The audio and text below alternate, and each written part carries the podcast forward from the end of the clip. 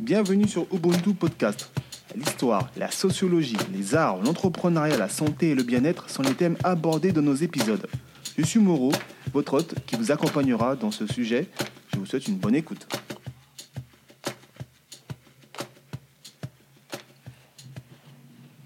Une nouvelle fois en collaboration avec la radio rapporteuse.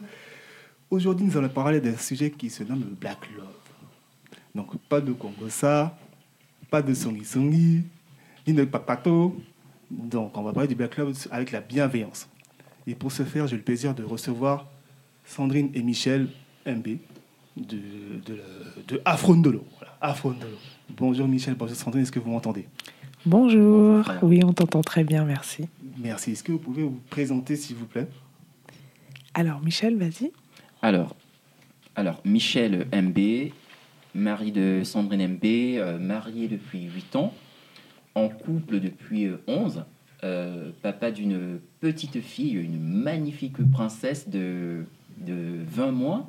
Félicitations. Merci frère. Euh, cofondateur de la marque Afrondolo, cofondateur de la chaîne Afrondolo, passionné de cuisine et passionné de déco. Voilà. Sandrine Alors, euh, déjà, merci de nous avoir invités aujourd'hui. C'est vraiment un plaisir d'être sur ton podcast qui est réellement qualitatif.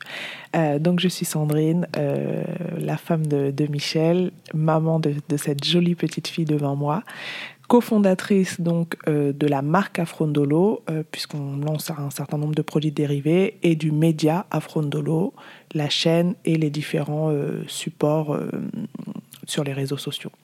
Merci. Merci en tout cas à vous de, de- de venir aujourd'hui pour parler de ce sujet qui touche à cœur euh, beaucoup de personnes de la communauté. Donc, je souhaiterais aussi préciser quelque chose de très important. Merci au, au Kokongosa, un groupe qui m'a aidé à, à rédiger euh, cette, euh, cet épisode. Pardon. Et puis, bon, on va rentrer dans le vif du sujet. Mm. Déjà, euh, parler de Black Love, il faut dire que ce n'est pas une mode, d'accord? Donc c'est au quotidien. Donc c'est au quotidien qu'on parle d'amour noir, hein, par définition, si on suit la définition. Mais cette fois-ci, on va plus parler de Afrondolo. Mm. Voilà. Donc qu'est-ce que l'Afrondolo, s'il vous plaît? Alors, l'Afrondolo, c'est l'amour que l'on souhaite euh, partager au sein de cette communauté. Donc déjà, pour bien comprendre ce qu'on entend derrière cette marque, il y a Afro qui renvoie à l'Afrique, puisqu'on Oui. parle aux Africains et aux Afro-descendants. Et il y a le Ndolo, euh, qui signifie l'amour dans la langue de, de Michel Le Douala. Et donc l'idée euh, derrière cette, euh, cette marque Afrondolo, c'est de parler l'amour sous trois formes. Déjà, l'amour de soi, l'estime de soi, parce que pour nous, c'est la base de tout. Il y a l'amour au sein du couple, Ouais. comment for- former des couples solides. Et enfin, il y a l'amour au sein de la communauté, comment on se fait confiance et on construit positivement ensemble au sein de la communauté. Donc il y a vraiment ces trois volets-là.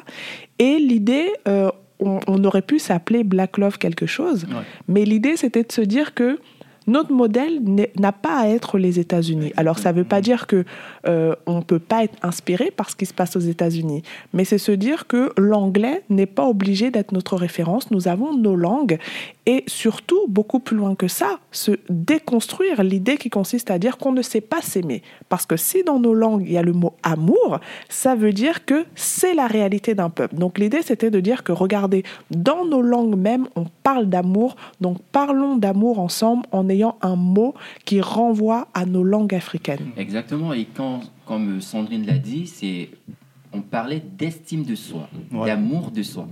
Et on ne peut pas parler d'estime de soi sans parler bah, de sa culture, sans parler de sa gastronomie, sans parler de sa langue.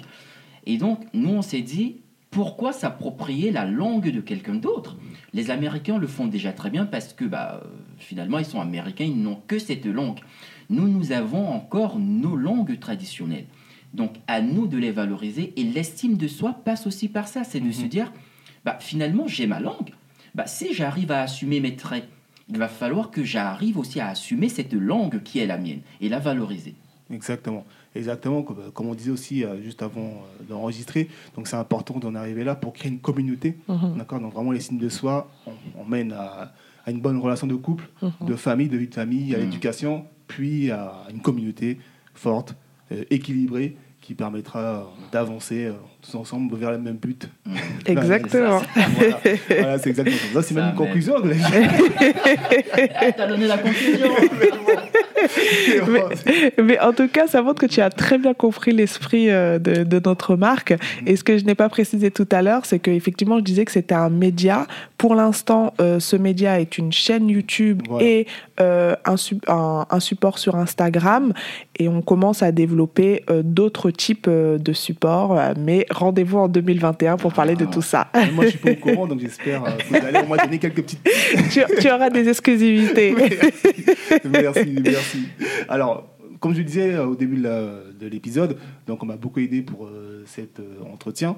Donc avec des questions un peu qui peuvent piquer, Mm. d'accord? Mm. Donc le but, c'est de rester dans la bienveillance, de respecter. On n'est pas là pour stigmatiser telle ou telle Exactement. communauté. Mhm. On parle entre nous, Mhm. dans le but d'avancer. Mm. Voilà, merci. Alors, euh, j'ai une question qui, qui vient, dont je ne sais pas parler avant tout ça. D'accord? On va, commencer par celle-là. Alors, pourquoi effectivement il y a autant de célibataires dans la communauté afro? Alors, y a, pour moi, il y a différentes raisons qui expliquent cela. La première des raisons, c'est déjà ce problème d'estime de nous-mêmes. C'est-à-dire que euh, on a du mal à se projeter dans les couples parce qu'on ne s'aime pas nous-mêmes et du coup c'est difficile euh, de pouvoir euh, présenter une image de soi positive quand nous-mêmes on ne s'aime pas.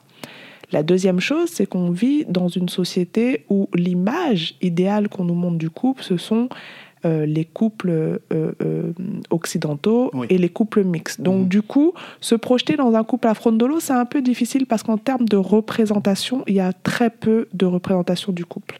La troisième chose qui joue énormément, ce sont nos blessures, tant individuelles que collectives.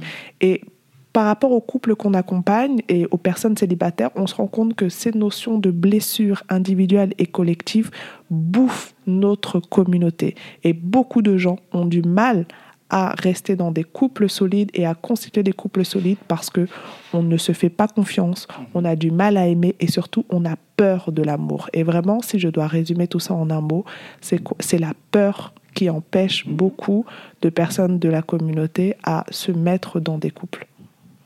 Oui, et euh, à ça, j'aimerais juste rajouter que, euh, comme elle disait tout à l'heure, Sandrine, elle a parlé de blessures. Oui. Et, et après, il, il- il y a aussi cet héritage euh, culturel, hein, cet héritage même de parents, euh, qui fait en sorte que on a du mal à, à se voir dans un couple afro-ndolo. Quand toute votre vie, par exemple, vous avez vu euh, votre père ne pas dire, euh, par exemple, je t'aime à votre mère, parce que on n'a pas les mêmes codes que d'autres communautés. Bah, quand vous êtes focus, par exemple, sur euh, euh, quand vous regardez la télé, par exemple, et que vous voyez qu'on vous présente un autre type d'amour, Oui. vous avez du mal. Vous avez du mal à aller vers euh, cet amour-là, parce que, bah, au final, vous vous dites, bah, même nos parents, ok, ils étaient ensemble, mais ce qui m'ont renvoyé, ce qui nous ont renvoyé comme image, bah, c'était que l'amour n'existe pas chez eux, donc bah, Mhm. finalement, je ne peux pas aller vers ça, en fait. Et ça, c'est vraiment important de, de- de le préciser parce que on a souvent l'impression que c'est des, c'est des signes extérieurs, mais souvent aussi ça vient de la famille, ça vient de, de, ce qu'on, de tout ce dont on s'est nourri et qui fait en sorte qu'au final, les représentations que nous avons eues nous empêchent aussi. Alors, nous empêchent à tort, hein, parce que euh, ici, la première des choses, c'est de comprendre que nous n'évoluons pas tous dans le même paradigme. Et c'est- Exactement. C'est très important de, Ouais, le, de ouais. le préciser parce que, euh, et c'est ce qu'on dit aux gens tout le temps, arrivez déjà euh, à, à vous reconnecter avec votre réalité. Parce que quand on est conscient de sa réalité, on arrive à mieux euh, appréhender la, la- la chose en fait. Mm. Et, et pour compléter sur ce que disait Michel, l'autre chose aussi qui est importante, c'est la notion des attentes. Mm. Malheureusement, en fait, on crée nos attentes par rapport à un paradigme qui n'est pas le nôtre. Et donc, au final, quand on rencontre des hommes et des femmes, ils ne remplissent pas cette grande liste, euh, ce grand panier. C'est-à-dire que c'est pour ça que moi, j'ai beaucoup souri quand, il y a quelques années, le site Adopte un mec est sorti, parce que c'est vraiment la conception qu'on a de l'amour aujourd'hui. C'est-à-dire, on va quelque part Et puis, tout comme on achète ces céréales, etc., et ben, on, on essaye de trouver si euh, les valeurs nutritives sont bonnes, si euh, on trouve tous les ingrédients que qu'on nous vend à la télé et dans les réseaux sociaux. Sauf qu'en fait, c'est pas ça le couple. Oui, il faut avoir des attentes. Et moi, je suis la première à dire qu'il faut avoir un minimum d'attentes. Par contre, il faut questionner euh, ces attentes-là, se demander comment elles sont arrivées dans nos têtes et est-ce qu'elles sont vraiment pertinentes par rapport au projet de couple et de famille que l'on a. Et je pense que c'est un vrai problème qu'on a dans notre communauté. Exactement. Exactement. Vous avez parlé de blessures. Bon, après, moi, selon mon enquête et mon avis personnel, alors je vois qu'effectivement que les femmes, en tout cas de la communauté noire, travaillent dessus. Je pense qu'elles communiquent plus que nous, les hommes. Est-ce qu'il il y a une raison à cela? Pourquoi? Elles sont plus ouvertes à tout ce qui est euh, dating, euh, rencontres. euh, pourquoi nous, les hommes, on hein, n'est pas tant ouverts que ça? Bah, en fait, je pense que euh, le problème c'est au- est aussi lié à l'éducation. C'est-à-dire qu'en raison de notre histoire, on a voulu renforcer les hommes et on a voulu leur enlever leur côté émotionnel. On leur a privé de ça et on leur a appris que vraiment détache-toi de tes émotions parce que la vie est tellement dure que tu n'as pas le temps de pleurer. Donc effectivement, par rapport à notre histoire, c'est important. Le problème, c'est qu'aujourd'hui, on a tellement appris aux hommes à se détacher des émotions qui sont rationnelles surtout, même dans leur choix de couple. Et donc les femmes, elles, qui ont droit d'être émotionnelles, quand on leur vend un dating, on leur vend quoi? Oui, potentiellement, tu vas avoir le prince charmant. Mais oui, elles vont y aller parce que la partie émotionnelle qu'on leur a donné le droit d'exprimer bah, se réveille en elles et elles se disent bon, même que je le rencontre ou pas, c'est pas très grave. Euh, je vais y aller parce que j'ai envie de rêver un peu. Et la deuxième chose aussi pour les femmes, au-delà de ça, c'est que bah, pour beaucoup, on a baigné dans l'univers des films romantiques et autres. Et dans les films romantiques, on rencontre l'amour partout. Ouais. Donc, on n'a pas d'a priori de se dire je vais aller dans un dating parce que l'amour, dans les films, on peut le rencontrer dans le métro, on peut le rencontrer à la salle de sport, partout. Pour les hommes, malheureusement, comme j'ai dit, on leur a privé de ce côté émotionnel-là. Donc, les hommes sont très rationnels. Et c'est vrai que quand je discute avec des organisateurs de dating, ils disent que les deux choses qui bloquent les hommes, c'est que premièrement, ils demandent beaucoup de caractéristiques sur les femmes qui seront présentes. Donc, ils veulent absolument savoir quel type de femme ils vont trouver. Est-ce qu'elle va vraiment correspondre à leurs critères? Et euh, l'argumentaire de peut-être que tu vas rencontrer la femme de ta vie, ils s'en fichent en fait. C'est, Mhm. Ils veulent être sûrs de trouver ce qu'ils veulent. Et d'ailleurs, euh, pour faire le, par- le parallèle, euh, vous voyez bien que le rapport au shopping, on n'est pas du tout pareil les hommes et les femmes. Ouais, les femmes sûr. peuvent flâner dans un magasin, mais généralement les hommes vont dans un magasin parce qu'ils veulent chercher un pantalon précis ou des chaussures précises. Ouais. Les femmes elles peuvent passer toute une après-midi en se disant peut-être que je vais acheter, peut-être que pas, mais c'est pas très grave. L'homme veut quelque chose de précis. Et en amour, c'est pareil. L'homme veut quelque chose de précis. Et la deuxième chose aussi qui joue sur l'homme, mis à part ce côté où il est très rationnel, je pense que c'est l'image qu'il a aussi de ces datings-là, parce que malheureusement, et je vais laisser Michel compléter là-dessus, il pense euh, parfois trop souvent que euh, c'est un lieu un peu euh, pour, pour les losers et que au final, quand tu en arrives à aller à un dating, c'est que tu es un peu désespéré. Quoi. Et je pense que ça, ça joue Ouais, aussi. Exactement, exactement. Et, et- et c'est vraiment ça, hein. c'est-à-dire qu'il y a des hommes. Et juste pour revenir sur euh, cette histoire de, de quand on est petit, de, de conditionnement par rapport aux hommes, mais c'est vraiment ça. c'est- C'est-à-dire que quand on est petit, on dit à la- à- aux jeunes garçons, dès que tu tombes, on te dit, relève-toi, garçon, ne pleure pas. Ouais. Donc, dès petit, euh, on est conditionné à, ne, à refouler nos émotions, à refouler ce qu'on ressent. Et c'est ce, qu'on, c'est ce, c'est ce qui se, se matérialise hein, une fois qu'on est dans le couple. hein. C'est-à-dire que bah, on a même du mal à, à- à être démonstratif. Ouais. Tellement Mhm, on nous vrai, a conditionnés à, à refouler euh, toutes ces émotions. Alors, pour les femmes, exactement comme elle disait Sandrine, hein, euh, la femme a le, a le droit de pleurer. Mhm. Le- La femme a le droit de pleurer. T'es une femme, exprime-toi. Tu as un petit chagrin, exprime-toi. L'homme, non. Et ça fait aussi ce, ce déséquilibre hein, quand on grandit. Et euh, pour parler des, euh, des dates, comme elle disait Sandrine, euh, un homme, quand il arrive dans un date, honnêtement, ça aussi c'est lié à l'éducation. C'est lié à l'éducation parce qu'on nous fait comprendre que une femme bah, qui, a, qui est intelligente, qui a des valeurs, qui a, qui a tout ce qu'il faut, Ouais. trouvera un homme, n'a pas besoin d'un date pour trouver un homme. Mhm. Et le, le, le, le truc bizarre, enfin, qu'on oublie, qu'on ignore aujourd'hui ou qu'on fait, euh, dont on fait abstraction, c'est que aujourd'hui, les femmes font de plus en plus d'études. Ok? Les femmes font de plus en plus d'études. Donc au final, il y a des femmes comme des hommes qui euh, se disent j'ai- clairement peu de temps pour euh, aller euh, dans un café et me trouver un homme. Ouais. Franchement, le date, c'est c'est taf taf. En deux secondes, je m'assois, quelqu'un m'a mâché le travail, je rencontre quelqu'un, et si ça match, c'est très bien aussi. Sauf que les hommes en face, on nous a toujours vendu le fait que bah, une femme qui, qui a des valeurs qui. Bah, nous, nos parents, euh, quand, quand on regarde nos parents, ils se sont pas rencontrés dans des dates. Et donc, on a toujours cette image. Et nous, les garçons, on a toujours cette image de. Non, franchement, une femme que tu rencontres dans un date, soit elle est moche, soit c'est une femme clairement qui, qui, a des casseroles. qui a des casseroles. Ouais, et donc, c'est ça. bah, au final, non, très peu pour moi.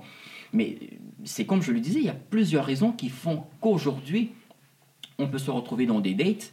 Euh, les femmes font de plus en plus d'études, ce qui fait en sorte que, bah, oui, elles n'ont pas assez de temps pour euh, s'amuser, entre guillemets. hein. donc, elles vont consacrer ce temps-là à- aux dates pour pouvoir rencontrer l'amour. Et il y a d'autres raisons qui font que euh, euh, il peut avoir une des femmes qui sont timides, hein, il, y a, Ouais, ouais. euh, il y en a, on va pas, on va pas se, cacher. Donc, il y a des femmes qui, qui se sentent même en sécurité dans, dans ces lieux-là parce que aujourd'hui, euh, il y a tellement de- de- d'hommes qui sont manipulateurs aussi, des femmes qui sont manipulatrices.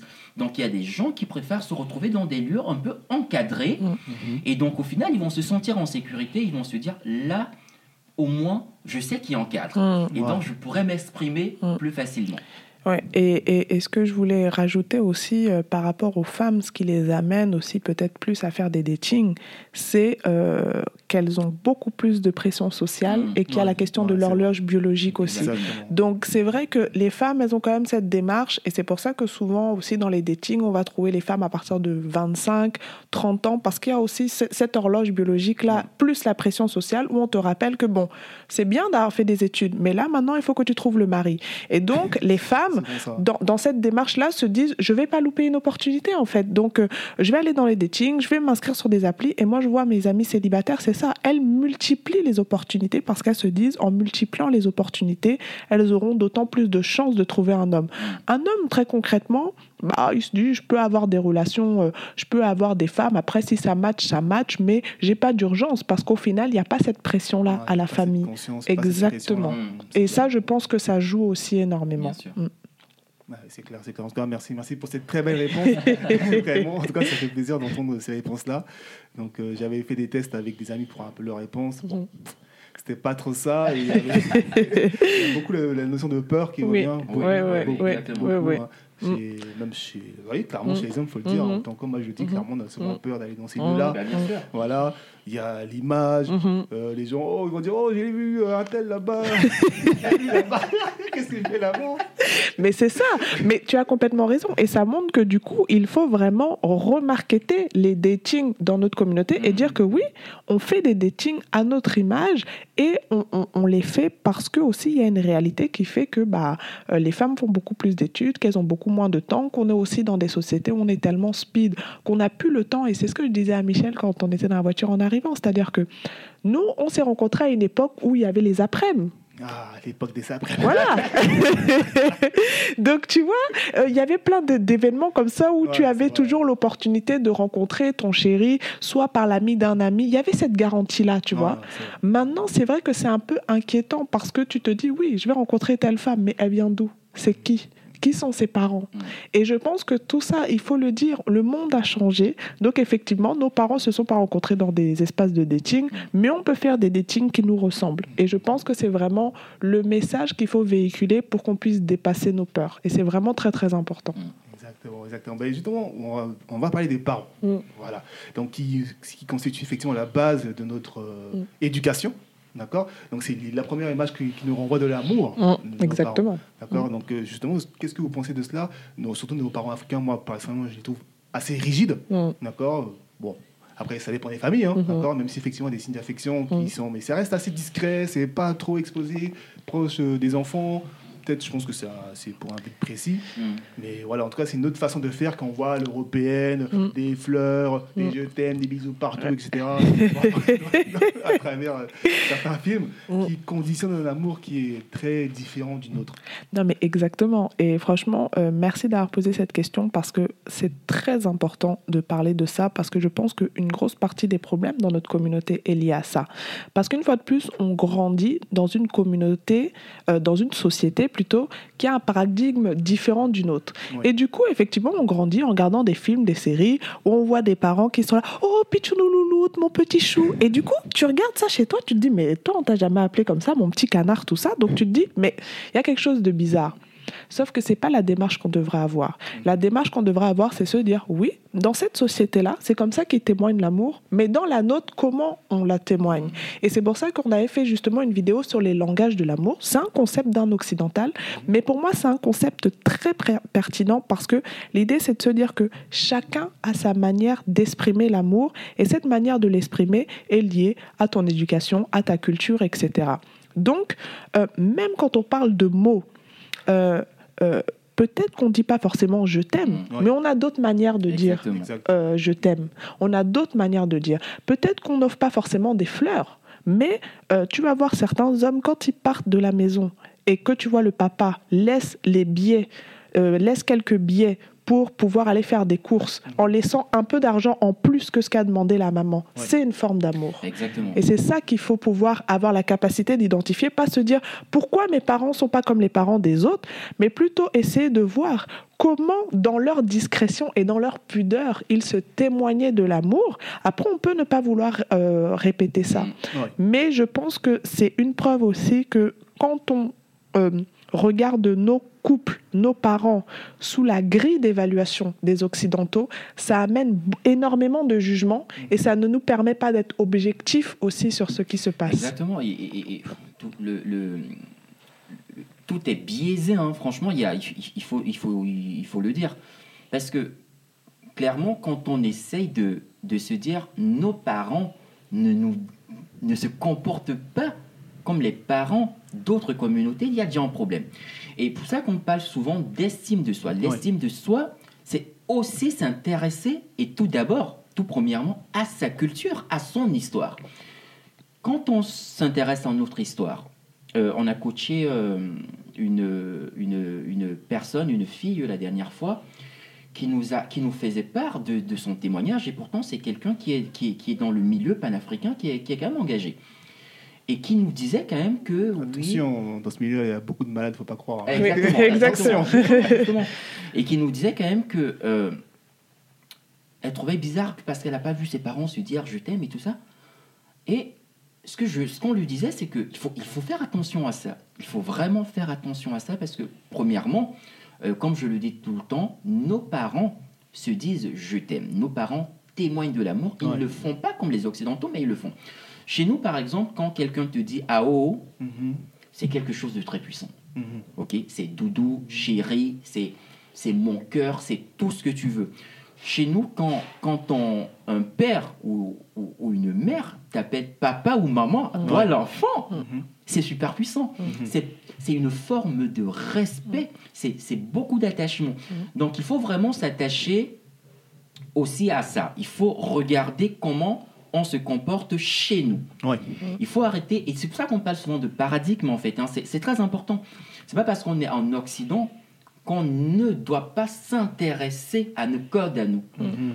Vous prenez par exemple les gens d'autres communautés, hein, que ce soit les Asiatiques, même quand ils sont ici, bah, ils- ils- il y a une trace de ce qu'ils sont. Mm. Ouais. Oui, on les voit pas s'embrasser en public, par très exemple. important, C'est très important. Il faut arrêter de, de croire que euh, parce que nous vivons en Occident, nous sommes... non, nous avons une, une culture avant tout. Il faut la respecter. et il faut. Alors, on peut se dire, je ne veux pas être en adéquation avec ça, mais on doit faire l'effort de s'approcher, de comprendre Mhm. cette culture, parce Mm. qu'il n'y a que comme ça qu'on pourra comprendre pourquoi nos parents se comportaient comme ça et ne pas avoir ce rejet. Ouais. Parce que le rejet, c'est justement parce qu'on ne s'intéresse pas à notre culture, Exactement. à notre histoire, et au final, on se dit, ouais, mais et on, on l'a entendu plusieurs fois. Nos parents ne savaient pas s'aimer. On voit juste un enfant qui est là. Euh, il faut faire attention à ça. En fait. Oui. Oui, parce que euh, et on avait fait par exemple euh, un live une fois sur la gastronomie. Mhm. La nourriture est Mhm. un langage de l'amour Bien dans notre communauté. Ouais. Énormément de choses se jouent. Déjà dans la composition des plats, dans le mélange des épices. Mhm. On a beaucoup d'épices aphrodisiaques. Bien. Donc bien sûr que ta maman, quand elle cuisine, elle te dit pas Hum, j'ai mis telle chose pour que ton père il soit bien ce soir. Non, on le dit pas. Mais la maman sait quand elle fait le plat qu'il y a cet objectif-là de pouvoir séduire son homme. Et c'est ça aussi qui est intéressant, c'est se dire oui, elle ne dit pas forcément je t'aime avec des mots, mais il y a une et c'est vrai que quand- avec le recul quand tu analyses, tu te rends compte que oui, il y avait des atmosphères spécifiques qui étaient créées Mhm. par tes parents, que ce soit par l'encens, que ce soit peut-être par, par une manière que ta maman se tressait, parce que le cheveu aussi est un outil très puissant de séduction dans nos communautés. Donc oui, on ne dit pas je t'aime avec les cheveux, mais euh, euh, un Avec papa ou une maman, euh, on ne se dit pas, pardon, on ne se dit pas je t'aime avec les mots, Mm. mais par exemple dans la manière dont un homme va se raser, Ouais. dans la manière dont une femme va se coiffer, il y a une déclaration d'amour aussi derrière ça, et c'est aussi ça qu'on doit pouvoir apprendre à déconstruire. Mm, mm, mm. Et, et- et une fois de plus, hein, mais vraiment s'intéresser à l'histoire, s'intéresser à notre culture, parce que ce qu'ont ce qu'ont vécu nos parents et nos grands-parents, enfin, aujourd'hui, on, on- on est là et on regarde la télé, on est pisse, on se dit juste, ouais, ils n'arrivent pas à se dire je t'aime. Mais euh, avant, ils n'avaient même pas le choix, en fait. Ouais. En fait, ils étaient, ils avaient autre chose en tête que de se dire je t'aime. Mm. C'était d'abord la survie Mm. de la communauté. Mm. Les gens avaient subi beaucoup, beaucoup, beaucoup, beaucoup, beaucoup de tortures. Enfin, que ce soit physique ou, ou- ou- ou psychologique. Hein. Donc, ils ont même appris, eux, à leur époque, à refouler À leurs refouler, émotions déjà. Exactement, c'est ce que j'allais dire. Donc on a, Ah. on a l'impression aujourd'hui que bon, euh, il suffit de, de- de claquer des doigts et pour que non, c'est tout un processus qui a été mis en place et donc souvent quand les gens parlent de réparation par rapport à ce qui s'est passé dans le temps, il faut faire attention à ça. Mm. C'est-à-dire qu'il y a réellement de vraies séquelles. Il y a beaucoup de choses qui ont, qui ont, il y a plusieurs personnes qui ont été impactées et vous voyez que jusqu'à présent, euh, il y a encore des générations qui en souffrent Mhm. jusqu'à présent. C'est pour dire à quel point ça a impacté euh, dans le passé. Mhm. Voilà. Oui, et puis, et puis pour, pour terminer sur ce point-là, ce qui, ce, qui, ce qui me fait parfois sourire, c'est que on va regarder des reportages où on nous explique Mhm. que il ne faut pas maltraiter les enfants parce que ça les traumatise. Nous, on vous dit que tout un peuple a été traumatisé traumatisé, pendant des siècles, Mhm. qu'on a vu des têtes qu'on a traînées, qu'on Ah a oui. vu des gens se faire violer, etc. Et vous pensez pas que les gens sont traumatisés? Donc, la manière d'exprimer l'amour est aussi le fruit de cette histoire-là, où on a appris aux gens à, euh, euh, euh, euh, du moins, les populations ont appris aussi à développer des formes d'amour beaucoup plus discrètes, Ouais. parce que euh, ce qui était très intéressant la dernière fois, on regardait un reportage avec Michel sur des peuples qui sont encore très peu touchés par les influences euh, euh, extérieures.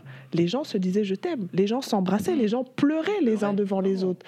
Donc ça montre bien qu'une fois de plus, il faut pas, il faut pas lésiner sur ces traumatismes. Et c'est pour ça que moi je suis pas d'accord quand certains disent arrêtez de parler d'histoire. Non, si on considère qu'un enfant battu va être traumatisé toute sa vie, il faut considérer que tout un peuple qui a été battu, violé, assassiné, tué va être traumatisé pendant des générations. Et c'est les fruits de ces traumatismes-là, et c'est important de le rappeler. Mhm. Merci, merci pour compléter. Je dirais aussi qu'il y a la musique oui, qui véhicule beaucoup de messages d'amour. Par exemple, je sais pas, euh, la rumba, la rumba au Congo, Exactement. qui est très, euh, très romantique, Exactement. ou des codes d'amour qui est véhiculé. Bon, les, Cong- les Congolais, c'est autre chose. au niveau ah oui, de- donc euh, voilà, donc euh, c'est des choses qu'on connaît. Ouais. Donc on connaît, il y a le ndolo, Oui. euh, il y a voilà, différents codes. les Donc, danses. euh, Voilà, mm. donc il y a tout, il y a tout qui est mis en place, comme Mm. tu disais, la gastronomie, Mm. voilà, la culture, etc. Beaucoup de Mhm. choses qui sont mises en place, en tout cas, pour représenter cet amour d'une Exactement. manière, à notre manière. Oui, Exactement. À notre manière, c'est Et- pas, et- et- et- non, tu as tout à fait raison parce que quand je, je, je, pense par exemple à BNDK Mm. ou des chansons qu'on fait, qu'on, qu'on fait écouter à notre fille, que nous-mêmes on écoute, mais franchement, C'est des vraies déclarations des- d'amour. c'est des déclarations Ouh là là. d'amour. Et, et sauf que, oui, on comprend immédiatement que les gens ont eu cette forme d'art pour exprimer cet amour, Mhm. au final, parce que bah, euh, y- les blessures, elles étaient tellement profondes euh, qu'au final, ils ont préféré mettre ça en chanson. Mm. Et d'ailleurs, de toute façon, si les mots existent chez nous, hein, quand on arrive à dire ndolo, ça veut dire que oui, on sait se témoigner de l'amour. Ouais. Voilà. Mais on l'exprime euh, notamment, et merci d'avoir parlé de la musique, Mm. par les danses, par la musique, etc. Et que c'est une manière de dire je t'aime, mais différemment. Différemment, exactement. Merci, merci encore. Très bonne réponse, vraiment. Moi, j'apprécie. J'apprécie votre discours. Vous complétez, vous rassemblez. Non, vraiment, c'est c'est parfait. C'est parfait, c'est parfait. Alors, j'ai une question. Alors, est-ce que la vision de l'amour noir est, euh, est-elle tronquée? Voilà. Bon, parce que je trouve qu'il y a souvent une surexposition de celle-ci qui peut amener les gens à faire des choix un peu, voilà, qui va un peu contre leur nature Mm. ou sous certaines influences. Mm. Aujourd'hui, il y a beaucoup de, de, de- de coaching, de médias, euh, de films, beaucoup de choses là qui n'ont pas vraiment, bon, qui ne peuvent pas forcément représenter l'amour comme, comme le- l'afro-ndolo, parce que Mhm. vous, c'est vraiment particulier, Mm. qui, euh, qui ressemble plus euh, au black love que l'on entend partout, euh, qui est devenu un terme Mm. international maintenant Mm. pour, pour rassembler les noirs. Mais bon, justement, est-ce que c'est pas une vision assez tronquée peut voir Non, mais totalement. En fait, ce qu'on n'a pas précisé tout à l'heure, c'est que quand on a lancé cette chaîne, c'est parce que justement, quand on cherchait des médias qui parlent de, de- des couples noirs, on s'est rendu compte que, en fait, derrière la notion de black love aujourd'hui, le message qui est véhiculé, c'est nous aussi, on peut faire des couples comme les occidentaux, mais sauce noire. Mhm. Et c'est ça qu'on nous vend aujourd'hui. C'est euh, euh, vous aimez Roméo et Juliette, on a ça aussi chez nous. Sauf que c'est pas ça l'objectif. L'objectif c'est pas de montrer que nous on est capable d'avoir les mêmes couples que les autres. L'objectif c'est de dire on a nos couples Ouais. avec nos réalités Mhm. et nos réalités c'est un mélange de euh, la culture africaine et de la culture aussi dans laquelle on est. Il il faut pas il faut pas il faut pas l'oublier. Et c'est de dire voilà le, le, le, le black love, c'est pas juste euh, je mets des, des tenues, je claque et j'ai des matching outfits ou, euh, ou alors je fais des challenges et tout ça. Parce que quand on a fait euh, l'étude de marché avant de lancer la chaîne, c'était ça. Les couples noirs, beaucoup, c'est des challenges, c'est on, on porte des tenues, c'est mais en fait la vie c'est pas ça. La vie, c'est pas ça. La vie de couple, oui, on s'amuse, oui, on se fait des challenges, mais la vie de couple, c'est un travail. Et nous, c'est vraiment euh, le positionnement qu'on a sur notre chaîne, c'est de dire oui. On s'amuse, euh, on, on s'entend très bien avec mon mari, avec notre fille aussi, mais pour en arriver là, c'est du travail d'abord chacun sur soi, sur ses blessures. C'est euh, euh, euh, une vision de couple, c'est des projets qu'on met en place, parfois qui échouent, parfois qui réussissent. Mais vraiment, notre démarche, c'est de dire le couple, c'est pas de la rigolade en fait. Mhm. C'est pas de la rigolade parce que euh, derrière, euh, dans le couple, c'est un espace d'intimité où tu partages beaucoup de choses avec quelqu'un. Donc, il faut bien choisir ta personne et une fois que tu l'as choisi, il faut te donner les moyens parce que euh, on ne veut pas de cette conception de l'amour qui consiste à dire que bon, tu te mets avec quelqu'un, s'il est sympa, et puis on, on- on vient, on reste, et puis si jamais ça se passe pas bien, on le jette et on passe à un autre. Non. Le couple, ça se construit dans le long terme. Alors après, ça ne veut pas dire qu'il faut s'emprisonner dans des relations toxiques ou autres.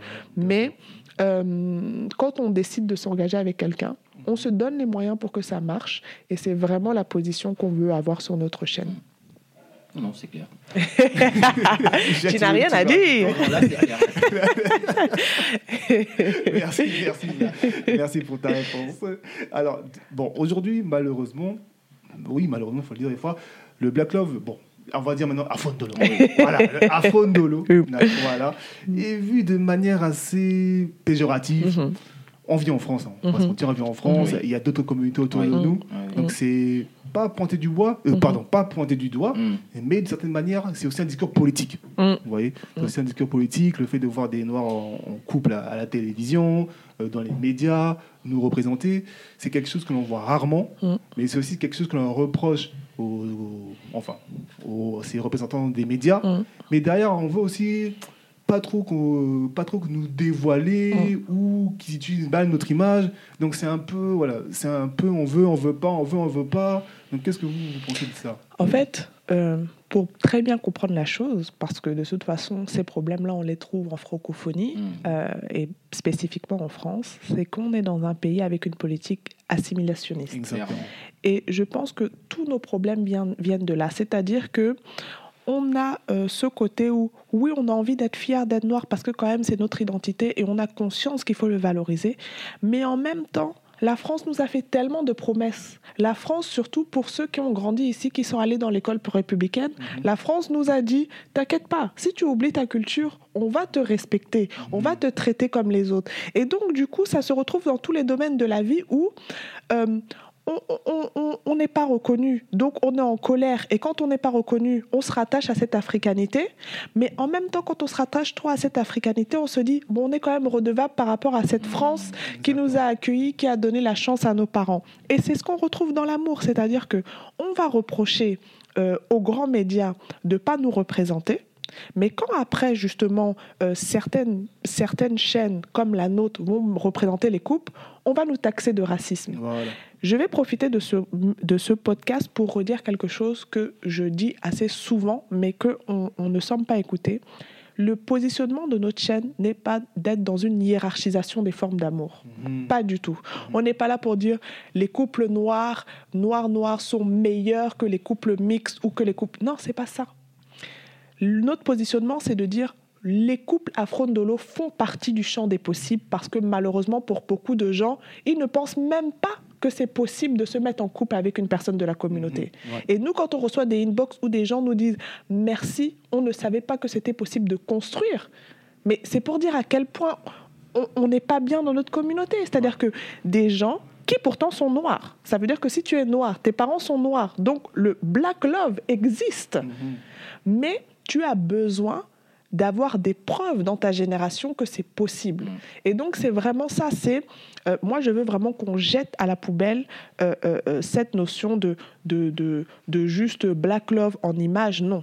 Nous vraiment l'idée c'est de dire un, on n'est pas dans une hiérarchisation des formes d'amour, parce que dans notre entourage, même très proche, on a des personnes en couple mixte. On n'est pas là pour dire que oui, jette ta personne. Non. Si vous êtes bien dans votre relation, si vous êtes bien dans votre relation, eh ben c'est très bien pour vous, c'est le plus important. Par contre, ce qu'on dit, c'est que questionnons nos choix. Pourquoi majoritairement euh, euh, euh, certaines personnes n'arrivent pas à se projeter avec des personnes noires? Mhm. Pourquoi quand même on nous dit je suis universaliste, je suis citoyen du monde, par exemple, je vois très peu de Noirs se mettre avec des Pakistanais? Donc ça montre très bien que même quand on dit on est sans couleur, dans ce sans couleur là, on va quand même chercher des couleurs qui sont plus valorisées. Et nous, c'est ça qu'on dénonce. C'est de dire, OK, si on est sans couleur, dans ce cas-là, ça veut dire que concrètement, je pourrais aussi bien sortir avec un Pakistanais qu'un gars qui vient d'Australie, qu'un gars qui vient d'ailleurs. Sauf que ce n'est pas le cas. Dans la pratique, on va toujours vers un type de couleur qui est euh, légitimé dans les médias. et ça, c'est vraiment important de le préciser. Exactement. Et franchement, ce que je voulais aussi dire, c'est au bout d'un moment, il va falloir qu'on arrête aussi. Hein. Je veux dire, euh, euh, moi, quand j'entends souvent le mot euh, afropéen, alors je n'ai rien contre ce mot, je, je, suis même pour ce mot. Par contre, quand on dit afropéen et qu'on ne s'intéresse qu'au côté européen de l'afropéen, de afropéen, il y a un problème il faut aussi être focus euh, sur le côté afro, le côté Afrique, le côté... Euh, voilà. Et je veux en venir à quoi? Juste vous dire que quand vous regardez euh, les grandes chaînes, par exemple, si vous n'êtes pas représenté, mais enfin, mais pourquoi vous dire immédiatement vous n'êtes pas représenté? Allez, il y a des chaînes, il y a des gens, il y a des chaînes indépendantes qui, qui sont là, qui font un travail de valorisation de la communauté. Vous voyez, quand vous allez par exemple, c'est des exemples que j'aime prendre tout le temps. Quand vous voulez manger par exemple euh, euh, euh, une spécialité de chez nous, quand vous voulez acheter des produits, mais vous n'allez pas dans un super grand un supermarché, mhm. vous allez dans des épiceries spécialisées. Oui, mais justement, c'est ça le problème, et c'est pour ça qu'on en revient à cette politique assimilationniste. C'est-à-dire qu'on a dit aux gens, on va vous accepter mmh. à partir du moment où vous allez jeter votre culture, vous allez jeter votre langue, on va vous accepter et vous prendre tel que vous êtes. Sauf que le quotidien, on te rappelle tout le temps d'où tu viens. Donc mmh. à un moment donné, tu t'y intéresses, mais en même temps en rappelant à la France cette promesse qu'elle t'a faite. Et c'est pour ça que tu vas avoir des personnes qui vont te dire qu'elles sont soulagées quand, par exemple, euh, des grandes marques de distribution commencent à proposer des produits pour les cheveux. Parce qu'elles se disent, ah, euh, nous, enfin, on a notre rayon aussi à nous. Parce qu'on a besoin, beaucoup de gens ont besoin que la France euh, respectent ces engagements parce qu'ils savent qu'ils ont jeté beaucoup de choses de leur africanité. Et donc, il y a ce besoin de se dire, OK, vous nous avez dit que vous nous accepterez, on paye des impôts, euh, on, a, on a fait des sacrifices pour vous, on ne va pas en Afrique, donc montrez-nous que vous nous respectez. Donc, même s'il y a des chaînes indépendantes, il y a toujours ce côté où on a envie euh, de pouvoir être visible à Ouais. côté des autres, vu Mhm. qu'on nous a dit que c'était la promesse qu'on nous a faite depuis qu'on est rentré à l'école à trois ans.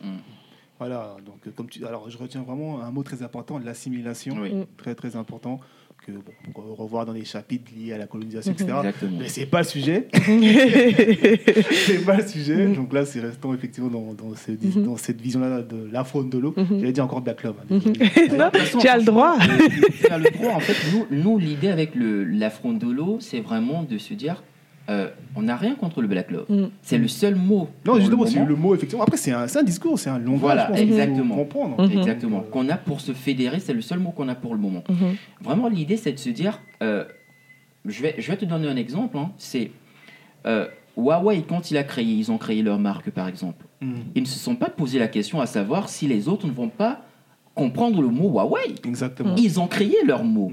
Et aujourd'hui, Huawei, c'est une grande marque et qui, qui est partout dans le monde.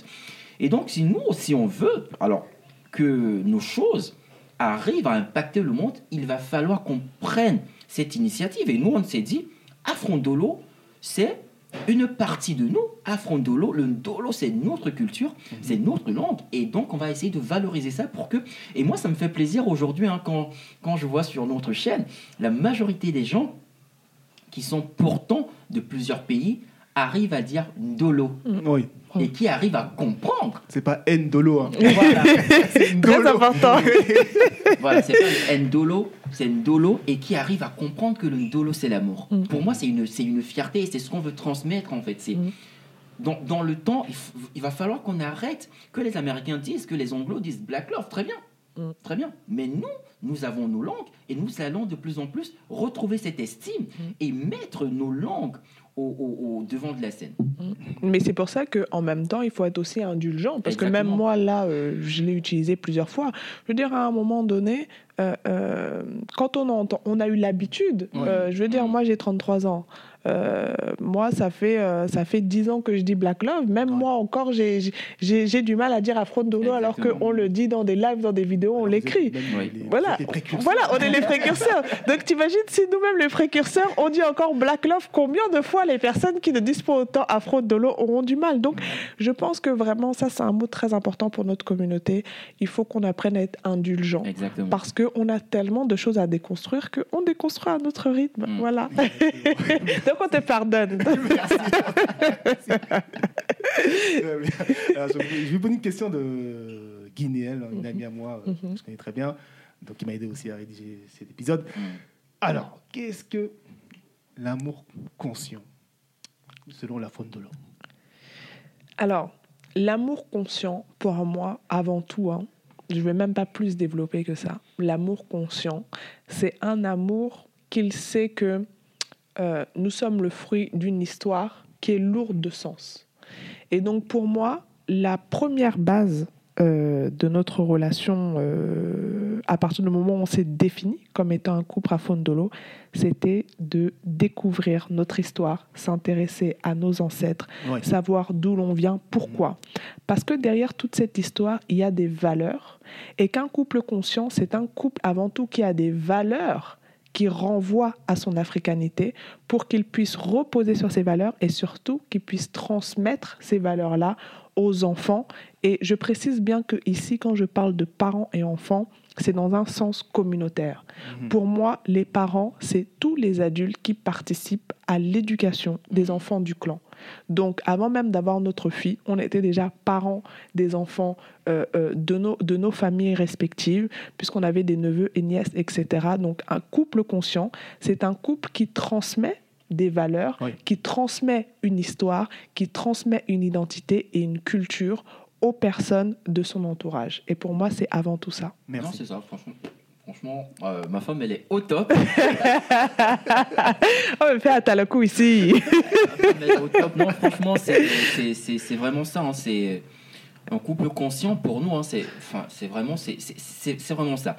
On ne peut pas se dire être en couple à front de l'eau et vouloir complètement se, se- se comporter, euh, entièrement se comporter comme les, comme les caucasiens, Oui. honnêtement. Mhm. Et pour nous, c'est un, un- un hors-sens parce que au final, on n'est pas en phase avec sa réalité. Nos parents ont vécu quelque chose, une histoire, et vous ne vous intéressez pas à ça. Mais qu'est-ce que vous voulez léguer à vos enfants? Pourquoi deux noirs se mettent ensemble là, là. Pourquoi c'est que- Quel est le message quand vous avez deux Camerounais, deux Maliens, ou un Camerounais, un Malien qui se mettent ensemble? C'est quoi?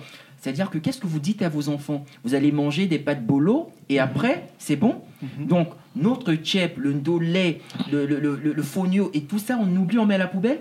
Et c'est vraiment ça, c'est pour nous, un couple conscient, c'est vraiment euh, euh, penser, justement, retourner, s'intéresser à cette histoire, s'intéresser à, bah, à tous, tous ceux qui ont participé, euh, justement, à constituer cette communauté Mm.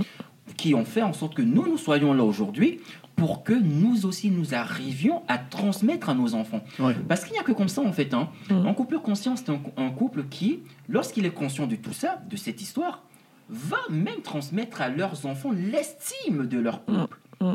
Et c'est pour ça que, bah, quand on parle de couple conscient, euh, pour nous, c'est historique d'abord. Exactement. vraiment. Et, et ce que j'ai envie de préciser au-delà de l'historique, c'est aussi la construction Oui. de notre identité qu'on fait aujourd'hui. Mhm. Je vais te donner un exemple tout simple. hein. Euh, je crois que c'était cet été, on est parti en, en- en- en vacances euh, dans le sud pour voir notre famille et on, on a loué un, un- un appartement.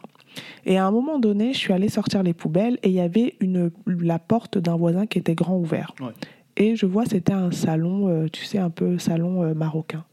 Et là, il y a un truc qui m'a fait tilt. J'ai dit, mais est-ce que tu imagines que quand on voit des annonces euh, de salon, on peut identifier quelle communauté a cette pièce? C'est-à-dire que quand je vois des salons, je peux te dire, là, c'est une famille juive qui, qui vit. Là, c'est une famille arabe.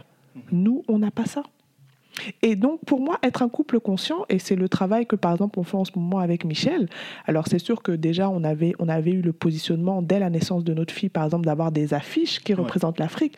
Mais maintenant, on va même plus loin, c'est-à-dire qu'on est en train de se renseigner à nouveau sur euh, la décoration Made in Africa, les, Mmh. les sièges traditionnels, les types de tabourets qu'on met. C'est-à-dire de se dire que, mais, y compris dans notre décoration, il faut que quand quelqu'un voit ta maison, comprenne qui tu es. Et malheureusement, bah, on néglige ce genre de choses. Donc quand on arrive dans nos maisons, bon, mis à part deux, trois masses qui se battent en duel, mais je veux dire concrètement, il y a des gens qui sont d'autres communautés passionnées de l'Afrique qui ont ces deux, trois Mmh, masses qui se battent en duel. Donc l'idée, c'est que nous, il faut que quand on rentre aussi dans nos maisons, on se dise, ah oui, là, on est en Afrique ici. Voilà. Tout comme on arrive chez des maisons euh, de personnes arabes, on se dit, là, on est chez des personnes euh, de ce peuple-là. Et vraiment, être un couple conscient, c'est avoir toute cette démarche-là de se dire, notre identité doit se véhiculer dans tous les aspects de notre vie. Ça. Et ça, c'est vraiment très important. Exactement. Exactement. Bah écoutez, moi, c'est parfait. c'est parfait, c'est parfait. Donc voilà, vous avez parlé des salons marocains. Ils ont, Mm. Eux, ils ont des doubles salons, effectivement, Mm. pour les invités, pour la famille. Donc, C'est très bien ce qu'ils font. Mm. Nous, de notre côté, bon, on peut s'organiser aussi. Mhm. euh, différents, bon, on peut, euh, il y a des archi- architectures, certes, mais Mhm. en, en France, c'est un peu, on va dire, ceux qui peuvent construire Oui. les maisons qu'on a fait, tant mieux pour eux. Effectivement, il y, a des- il y a un environnement à créer qui, qui peut effectivement euh, rassembler tout le monde. Exactement. Et ça, nous avons des codes à- aussi de à cette manière-là de transmettre dans la décoration, ces choses-là, Exactement. de garder l'image. hein. Mhm. On est des ambassadeurs, il faut se voir comme, faut voir comme, ça, comme des ambassadeurs Mhm. de nos pays Mhm. euh, où nous sommes origi- originaires. C'est ça. Donc euh, c'est ça qu'il faut retenir et Mhm. pour qu'on puisse avancer aussi ensemble. C'est exactement ça. Alors une question, Mhm. une question qui peut un peu piquer. Voilà. Donc après c'est entre nous. hein. Oui. Voilà, c'est la Moi, je suis un Là, membre on de est la- ouvert. Moi, je dis, je suis un membre de la, de famille. Exactement. J'ai Je tout suis à vos compris. lives, je regarde vos vidéos, il n'y a pas de problème. Bon, il y a souvent des problèmes entre nous, Mhm. voilà, où telle ou telle origine est pointée du doigt pour Mhm. des défauts. Mhm. D'accord Ou un tel, c'est des trompeurs, Mhm. ou un tel aime trop les femmes, Mhm. ou un tel ne sont pas bons aussi, ne sont pas bons ça, Mhm. etc. Mhm. C'est des feignants, etc. Mhm.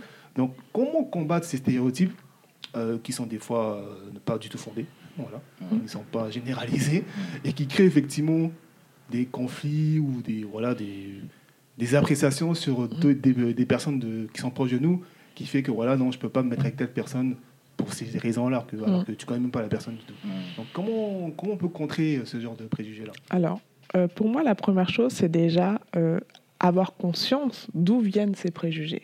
Et ces préjugés, généralement, viennent de deux espaces. Nos propres familles, où on a véhiculé ces préjugés-là en disant Oh, les tels, les tels, ils sont comme ça, les telles ethnies, ils sont comme ça, les telles ethnies. Donc, déjà, c'est-à-dire, et nous, c'est un travail qu'on fait dans notre famille au quotidien. Quand on entend certains mots, on dit attention. Il y a les enfants qui sont là à côté. Donc, quand on dit certaines choses, il faut savoir que les enfants vont intégrer ça. Donc, la première chose, déjà, c'est de faire attention aux mots que l'on emploie. Et nous, on fait très attention, déjà dans le cercle intime, de ne pas véhiculer certains stéréotypes par les mots que l'on peut dire. La deuxième chose, c'est quel est le deuxième endroit où on, on- où on gobe des stéréotypes? C'est euh, les médias. Et je sais que ça, c'est un débat qu'on a très souvent euh, sur notre live et qui pique souvent les gens. Mais je veux dire très concrètement, nous, euh, aujourd'hui, il y a très peu de séries qu'on regarde. Très très peu. Pourquoi? Parce qu'on a fait le choix de se dire que toutes les séries qui vont une fois de plus jouer sur le stéréotype de l'homme noir, euh, par exemple, qui ne sait rien faire, mis à part euh, euh, faire des positions acrobatiques, mais quand il s'agit de faire des projets, il n'est pas là. De la femme noire qui, tout ce qu'elle sait faire dans les films, c'est crier sur son mari et être hystérique, c'est un choix qu'on a fait. Pourquoi? Parce que on sait que c'est tellement dur de déconstruire les stéréotypes qu'on ne peut pas déconstruire les stéréotypes, mais en même temps se nourrir que de choses négatives. Donc, c'est vrai, parce que quand tu fais ce choix-là, il y a un moment donné où tu regardes à gauche, à droite, tu te dis, euh, on n'a pas grand-chose à regarder. Parce que la réalité, elle est là. C'est que si tu enlèves tous ces stéréotypes-là, euh, malheureusement, on a très peu de choses à regarder. Et c'est pour ça que du coup, il faut se tourner vers des médias indépendants qui, eux, justement, œuvrent. Il y a de plus en plus des magazines qui sortent, il y a des jeux qui sortent, il y a des films qui sortent, il y a des séries. C'est- Alors oui, elles sont, elles sont pas vues par un million de personnes, mais euh, au moins on va se nourrir positivement pour qu'on puisse aussi euh, arrêter d'avoir une vision négative sur certaines personnes de la communauté. Et la dernière chose, c'est les espaces de rencontre. Et nous, on va en faire à partir de, de 2021, parce que je pense qu'une fois de plus, les stéréotypes sont liés à une méconnaissance de l'autre. Et qu'à partir du moment où on rencontre l'autre, qu'on discute avec lui, on se dit Ah ah, mais ah, ah oui, moi je pensais que les gens de chez toi, ils étaient comme ça. Donc tu vois l'importance de la rencontre. C'est que ça te permet de te dire Punaise, mais moi je pensais vraiment que dans votre pays, vous étiez comme ci, comme ça. Donc vraiment, pour moi, c'est c'est vraiment ces trois axes-là qui sont importants. Et, et, euh, je, vais, je vais juste rajouter une petite chose. hein. Dire que euh, quand on parle de tout ça, il est aussi important qu'on soit, euh, qu'on sache, premièrement, aussi l'origine hein, de, de- de ces stéréotypes. hein. Nous avons été pour plusieurs, hein, voire tous les peuples euh, afro, euh, hiérarchisés par euh, nos oppresseurs, il, faut, il, faut, il faut le dire. Et donc, quand on vous dit, par exemple, que euh, un Camerounais qui mange avec une fourchette est supérieur à, à un Sénégalais ou un Malien qui mange du tchèp avec des doigts, Ouais. alors, c'est aussi ça, c'est aussi ça le, le, le- le véritable problème qu'on a. C'est-à-dire qu'il va falloir que nous-mêmes arrivions à nous dire, mais attendez, euh, à la base, euh, on mangeait tous avec les, les- les doigts, par exemple. Et donc, il y a quelqu'un qui est venu nous faire comprendre que vous, vous êtes supérieur parce que vous avez connu l'occidental. Et donc, une fois qu'on qu'on est euh, euh, en phase avec ça, une fois qu'on a compris ce message, on essaye de, et comme elle disait Sandrine tout à l'heure, on essaye d'aller à la découverte de l'autre et de se dire, mais il faut vraiment que j'apprenne à le connaître. Mais attends, euh, on dit que ils ont mis de l'encens et ça sent. Et alors, normalement, on le fait tous. Et sauf que, comme on nous a fait intégrer que vous qui mettez le parfum à l'occidental, vous êtes supérieur aux autres, bah, au final, on finit par intégrer ça. On finit par se dire, c'est vrai que bah, nous sommes supérieurs aux autres, c'est vrai que les autres sont.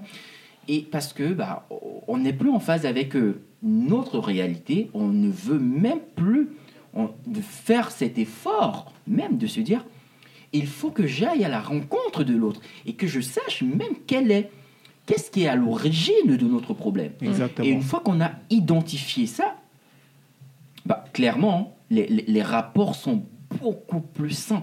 Mm. Les rapports sont beaucoup plus sains. Je te donne juste, juste un exemple. hein. Moi, le premier, quand, quand j'ai commencé à travailler avec euh, mes, mes frères euh, maliens sénégalais, j'avais vachement de préjugés. Ouais, ouais.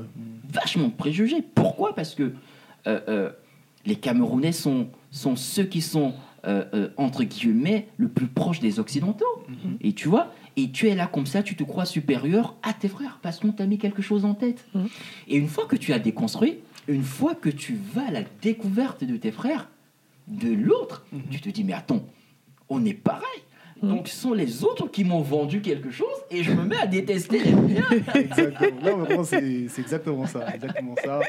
On revient sur l'assimilation. Ouais, exactement, Ouais, exactement. ouais, C'est plus- c'est très profond. En tout cas, voilà, il faut Mm. déconstruire. Mm. Il faut aller vers l'autre. Ne Mm. pas hésiter à, à connaître. Exactement. Et, et ce que j'ai envie de préciser aussi, c'est c'est deux choses. C'est-à-dire que euh, par rapport à tout ce constat-là, l'importance qu'on fait dans notre média, et ce que font beaucoup d'autres personnes de la communauté aussi, hein, euh, c'est justement de se créer notre propre marketing. C'est de créer nos propres chansons, créer nos propres séries, créer nos propres films en ayant les personnages tels qu'on souhaite les avoir. Exactement. Et ça, c'est vraiment très important, euh, comme Michel le dit très souvent, d'apprendre à nous marketer pour qu'on puisse euh, ben, justement donner à voir ce qu'on a envie de voir aussi. Parce qu'on ne peut pas reprocher de ne pas voir certaines choses si nous-mêmes, on ne crée pas cet univers-là.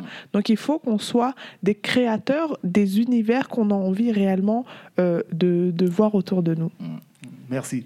Merci encore. Que des bonnes réponses. Je valide tout ce que vous dites jusqu'à présent. C'est parfait. Mm. C'est magnifique. Va plus parler de votre activité. Donc, Mm. euh, en tant que chaîne télévision, euh, chaîne télévision, pardon, chaîne YouTube, on YouTube, comme ouais. ça, et la marque qui se développe petit à petit. Mhm. D'accord Donc, vous faites euh, souvent des lives, vous Mm. proposez des conseils aussi. Mm. Ah, et aussi votre e-book. Ah ouais. Oui. Donc, que j'ai pu euh, lire, euh, j'ai vu aussi sur 250, 215 215. Ouais. 250 Non, Non, 215. 215. on l'a réduit, on l'a au départ, il était, il était énorme et Mm. après, on l'a on, on l'a réduit pour Ouais. que- qu'il pour qu'il soit un peu digeste aussi. Ouais. En fait. Voilà. Mm. Donc, euh, il y a des conseils dans comment gérer effectivement sa vie de couple, Mm. euh, même son célibat, euh, les, les- les finances, tout ce qui est projet, la vision. Donc, c'est- large, quoi. C'est large, mais c'est pour- toujours pour le même but. Donc, euh, aimer l'autre, aimer son prochain, et s'aimer aussi, Mm. Exactement. afin de pouvoir avancer. Mm.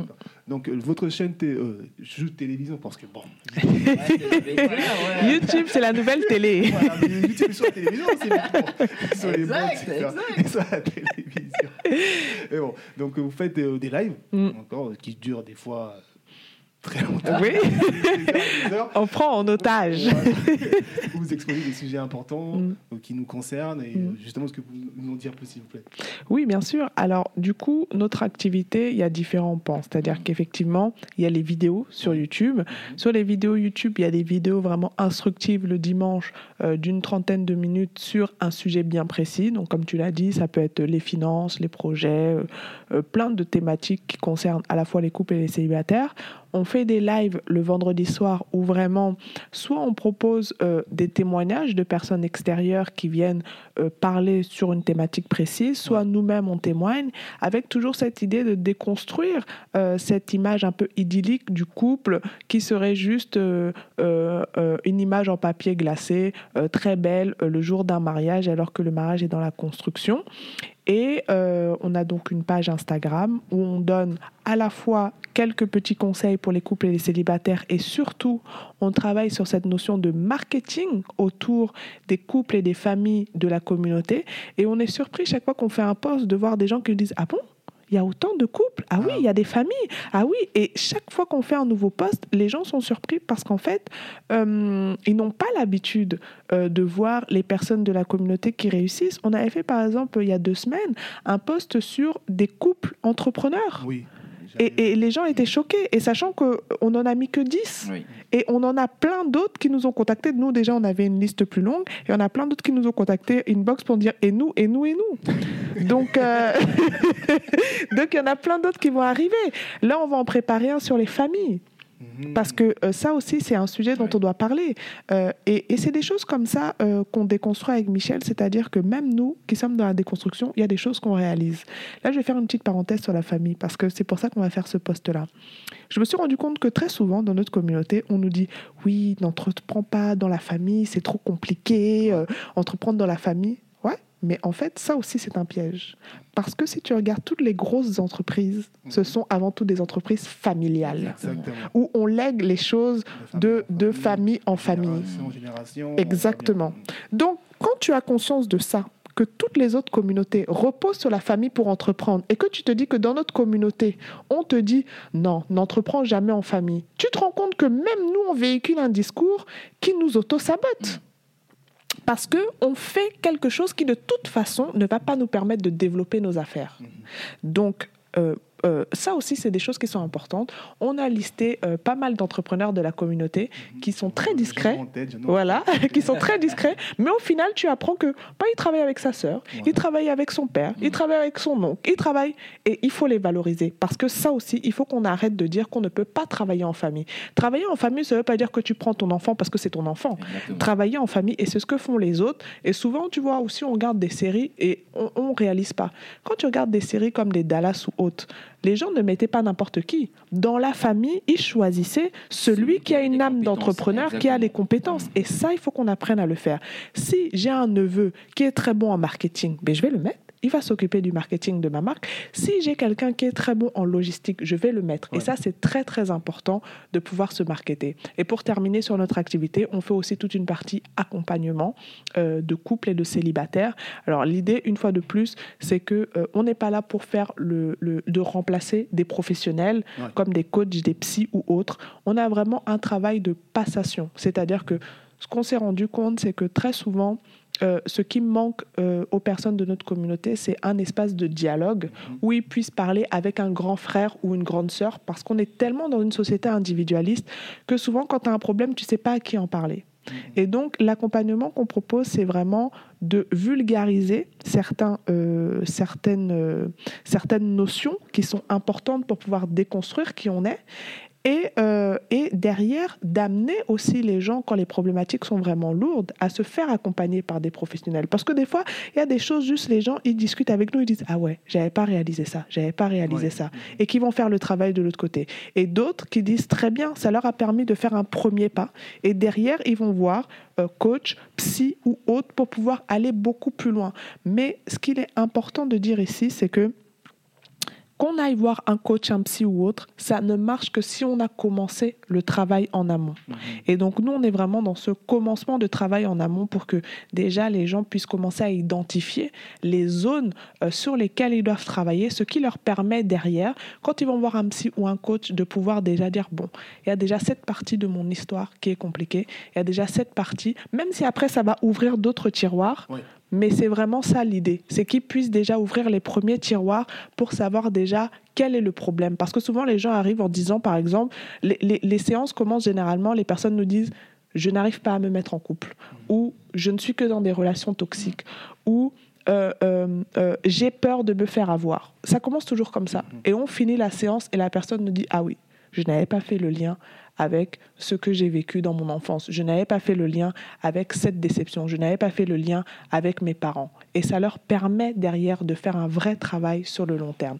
Donc en résumé, ces trois axes, c'est vraiment euh, les médias sur lesquels on donne des conseils et, en même temps on market autour du couple et des familles de la communauté. C'est de l'accompagnement et c'est aussi euh, du partage d'expériences à travers les lives.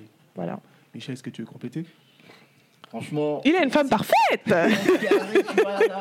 Mais moi, je regarde ma femme, je me dis, waouh, la chance de l'avoir. En tout cas, alors, t'as eu la chance, c'est bien. Et c'est ça la fraude de l'eau. C'est peux vraiment. dire que, euh, voilà, euh, dans un couple, tu peux trouver ta personne. C'est juste après des questions d'attente. Et c'est ce qu'on n'a pas précisé tout à l'heure. Ce qui nous a amené aussi à créer Affrondolo, Mm. c'est que notre couple, à plusieurs euh, reprises, a failli exploser. Notre couple a failli exploser parce qu'on est arrivé avec tellement de blessures dans la relation, qu'elles soient individuelles ou collectives. Euh, on est arrivé avec tellement de blessures, tellement d'attentes surdimensionnées, parce que chacun était, euh, avait été élevé dans des espaces où on leur disait, où on disait que ce soit de mon côté ou du, du, du, sien, où on disait ne te mets pas avec des noirs. Donc on est arrivé avec tout ça, cette peur et cette peur de se dire euh, j'ai choisi un noir alors qu'on ne voulait pas de noir dans ma famille. Donc tout ça a failli faire exploser notre couple à plusieurs reprises sans parler des blessures individuelles. Et donc notre chaîne, c'est aussi de dire attention. Des fois, on a la bonne personne, mais on est tellement euh, perturbé par notre histoire, par ce qu'on voit à la télé, par ce qu'on voit dans des films, par ce qu'on voit dans des musiques, qu'on en vient à nous-mêmes saboter notre couple. Et je t'assure qu'il y a beaucoup de gens qu'on accompagne qui nous disent, hein, je vais vous dire sincèrement, je suis tombée que sur des hommes ou des femmes bien, mais j'ai toujours saboté la relation. Et ça, c'est une réalité de notre communauté. Beaucoup de gens, à cause de leurs blessures, de leur histoire, et tout simplement de leur peur d'assumer leur africanité, gâchent leur relation de couple. Et ça, vraiment, il faut en parler. Michel, tu veux compléter Encore parfait, c'est parfait. non, mais. non, le discours, j'entends le discours.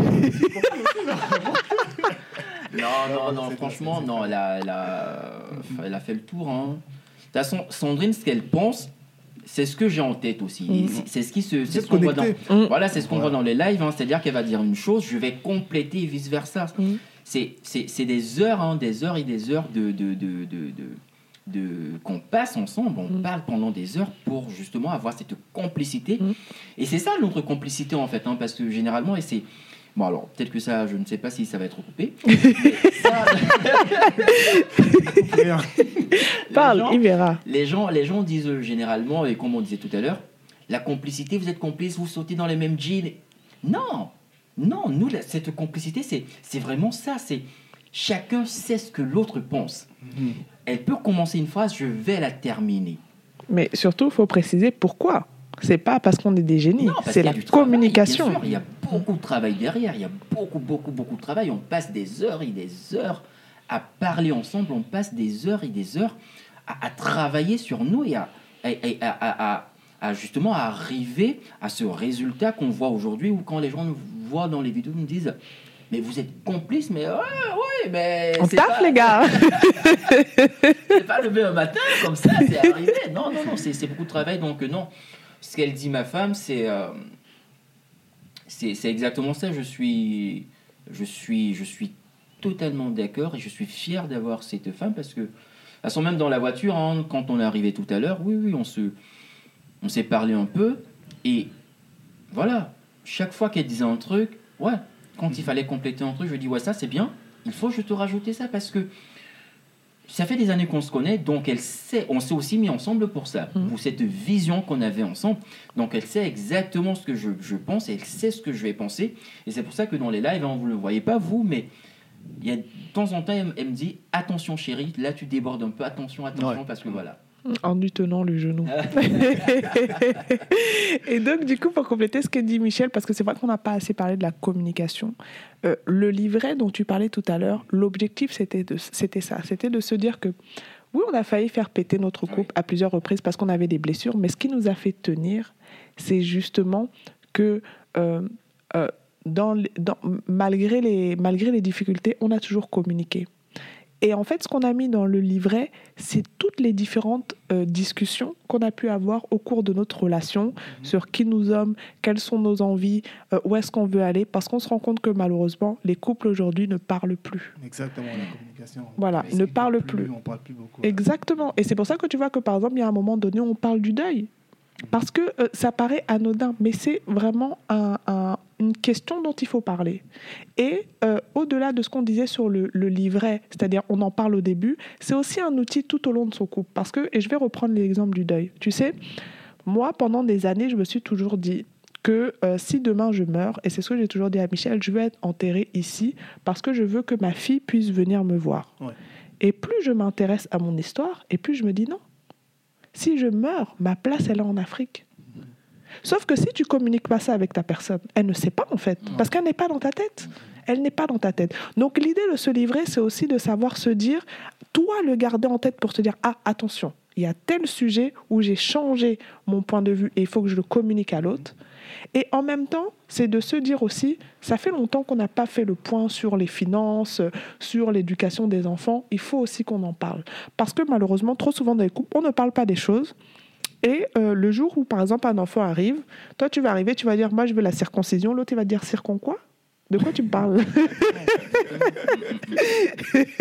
Et donc, voilà, c'est c'est- c'est- c'est- c'est- c'est des choses dont il faut parler. Exactement. Bah, de toute façon, c'est c'est cet exemple que je voulais prendre en Ouais. disant que euh, on a le- nos frères des, des- des îles, par exemple, enfin, même ici, il y a, tout le monde n'est pas si concis. Mhm. Et donc, quand on se met en couple, il est important de communiquer dessus. Mm. Il est important de se dire, chérie, ok, on est tous les deux noirs, mais est-ce qu'on a les mêmes réalités? Mm. Est-ce qu'on a cette même vision? Est-ce qu'on Et quand on communique assez, quand on communique bien, on se dit, ah oui, ah oui, il y a ça que sur lequel on n'était pas d'accord. Il va Ouais. falloir qu'on crée nous aussi dans notre couple notre propre socle de valeurs.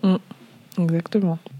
En tout cas, dans ce- votre e-book, j'ai euh, pris quelques petites notes euh, Mhm. très intéressantes parce que Mhm. euh, vous faites des, donner des conseils assez très importants, même dans la Mhm. construction du couple, Mhm. que ce soit même pour les célibataires, etc. Mm.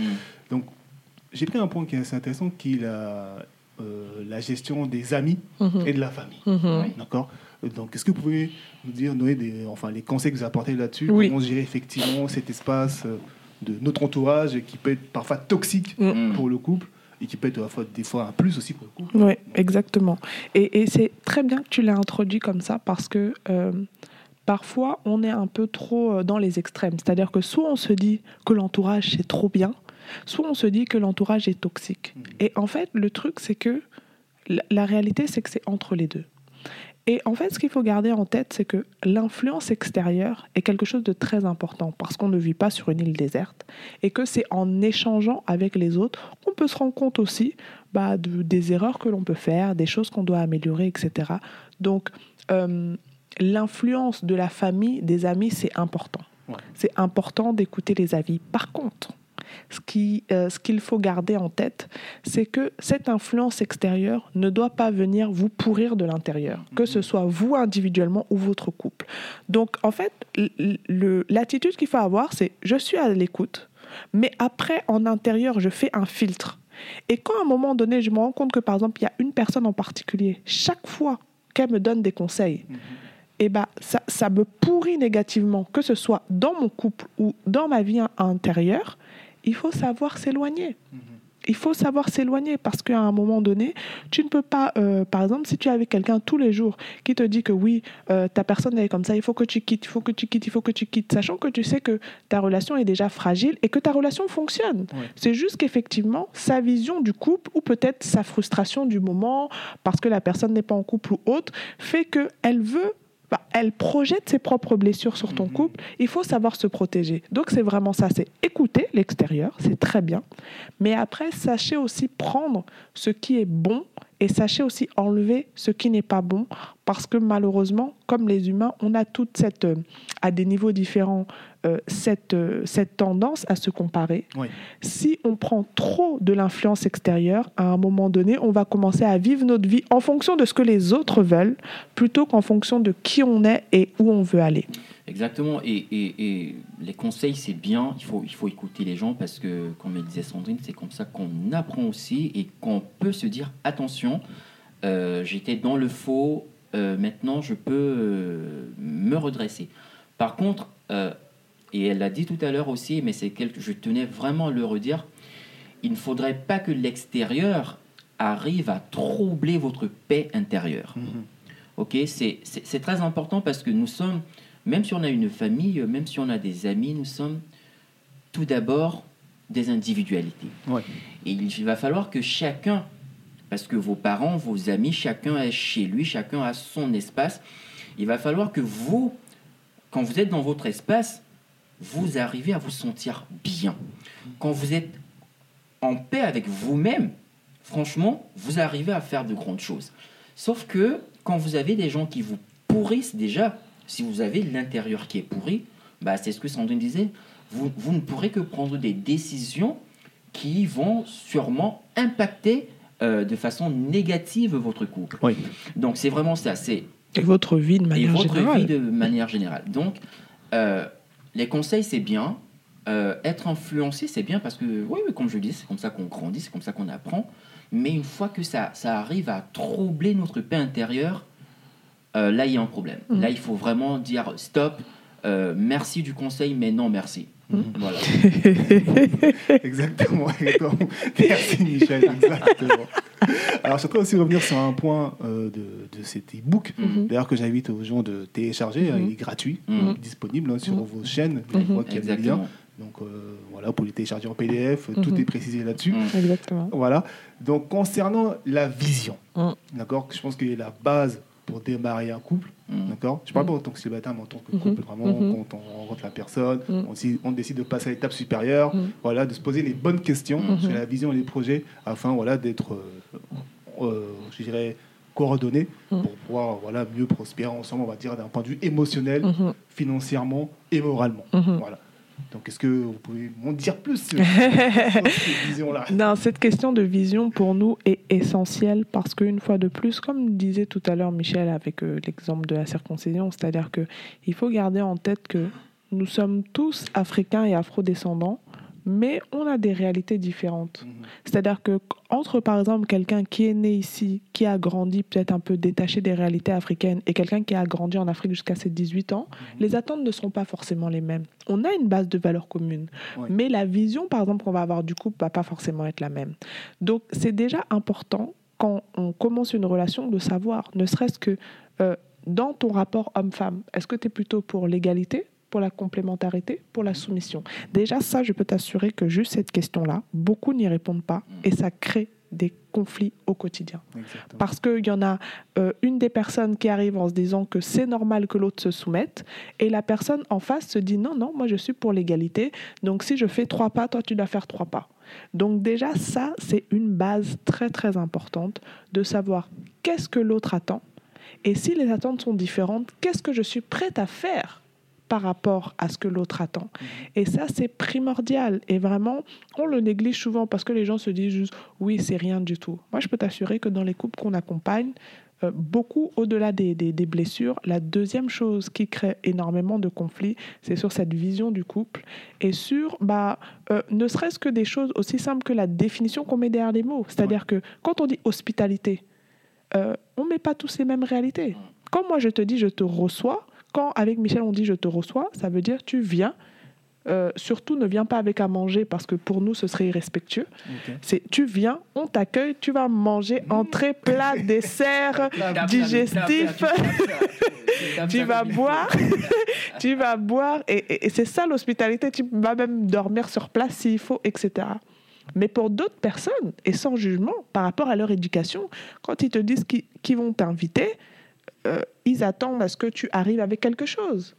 Parce que euh, si tu vas, par exemple, dans leur cuisine, dans leur frigo, ça va être mal vu. Moi, si tu viens chez moi, euh, tu, tu peux ouvrir le frigo, aller te servir. Tu- tu es chez toi. T'es à la maison. Donc voilà, tu es à la maison. Donc tu vois bien que derrière des notions aussi simples que l'hospitalité ou la famille, Oui. il y a des gens pour qui la famille, c'est papa, maman, les enfants. C'est la famille nucléaire. Moi, la famille, c'est euh, ma famille biologique, la famille biologique de Michel et la famille de cœur, c'est-à-dire tous les amis, tous les gens proches. Donc quand je, te, quand je dis lui, c'est la famille, je n'ai pas besoin de te préciser comme certaines personnes qui vont dire mais je comprends pas, tu m'as dit que c'est ton oncle, mais, euh, mais euh, ta mère, elle n'a pas qu'un seul frère? Bah non, parce qu'en fait, la famille, c'est beaucoup plus large pour moi. Et donc, tout ça, c'est hyper important parce que je t'assure que ça paraît bête comme ça, hein, mais ça crée des problèmes dans les couples parce que les, les, les gens n'ont pas pris le temps de définir ce qu'ils entendent derrière les termes. C'est ça. Merci. Il a dit, c'est ça. Franchement, C'est ça même. On, est, on est au top là. Écoutez, on va arriver à la phase de la conclusion. Mhm. Est-ce que vous aurez euh, un mot à nous conseiller, à nous dire, une phrase de, bah, de conclusion? Euh, bah, déjà, euh, la chose que j'aimerais d'abord dire, c'est n'ayez pas peur de, de retrouver vos sources. hein. N'ayez pas honte de votre africanité, c'est ce que nous sommes. Euh, vous aurez beau le, le renier, hein, euh, la société vous le rappellera toujours. hein. Oui.